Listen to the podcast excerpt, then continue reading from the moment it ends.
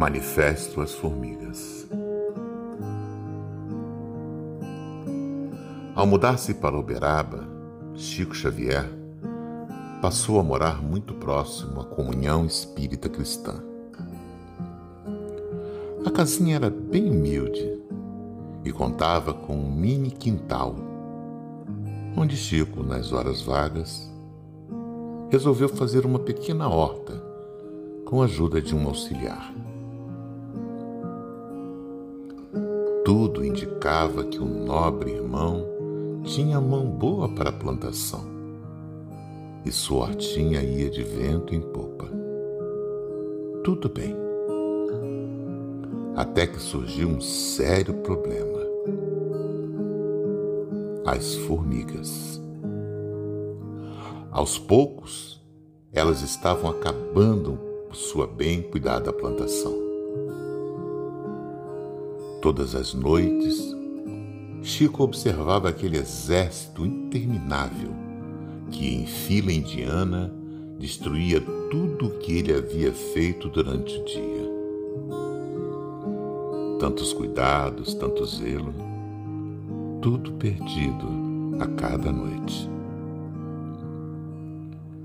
E assim foi passando o tempo, nessa luta de refazer o desfeito, até que Pensando com mais atenção sobre o assunto, Chico resolveu preparar um manifesto contra as pequenas invasoras. Seria uma intimação. Preparado o discurso, assim procedeu o nobre Chico Xavier. Formiguinhas. Vocês precisam ser mais piedosas, mais humanas estão faltando com a caridade ao seu semelhante. Estão tirando o alimento de quem precisa. E não há justificativa para tal procedimento, como vou provar.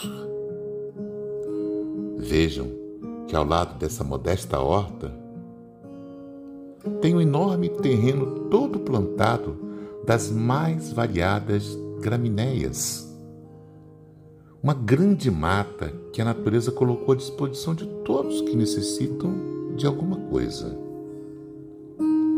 Mudem-se, nos deixem em paz.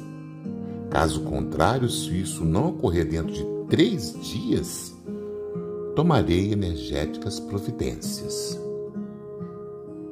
Pois bem, não foram necessários os três dias.